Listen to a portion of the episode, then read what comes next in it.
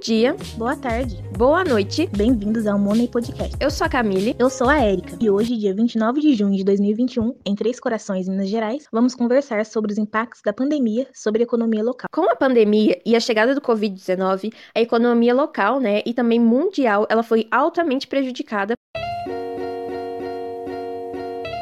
Como é de conhecimento geral, estamos em uma pandemia que teve sérios impactos na economia de todo o mundo e também em nosso município. O que você acredita que foi a grande contribuição para que a economia fosse afetada negativamente? A principal causa, né, que eu acredito que resultou, né, no impacto na economia foi o fechamento, né, o isolamento social. Era a consequência que a gente tinha ali disponível e que veio a causar também o fechamento do comércio. Então, as empresas tiveram que se manter. E muitas, principalmente as locais, né, as pequenas empresas, não tiveram condições de, de se manter.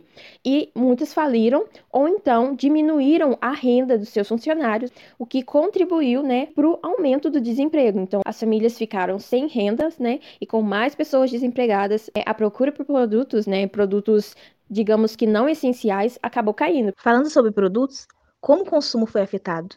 Com menos renda, né, as famílias acabaram deixando de lado produtos não essenciais. Tipo, como não vai numa festa, acabaram deixando de comprar coisas que não utilizamos assim tanto no dia a dia.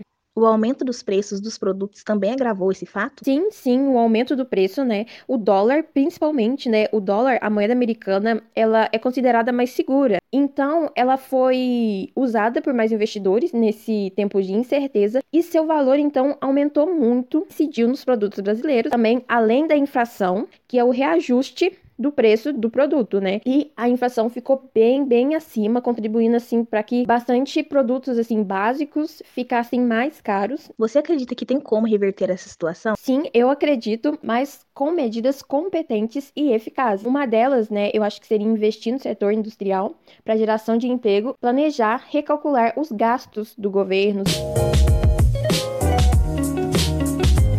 Acredito que todos os tópicos levantados aqui são de extrema relevância como tantos outros. Foi um grande prazer participar desse bate-papo. O prazer foi todo meu.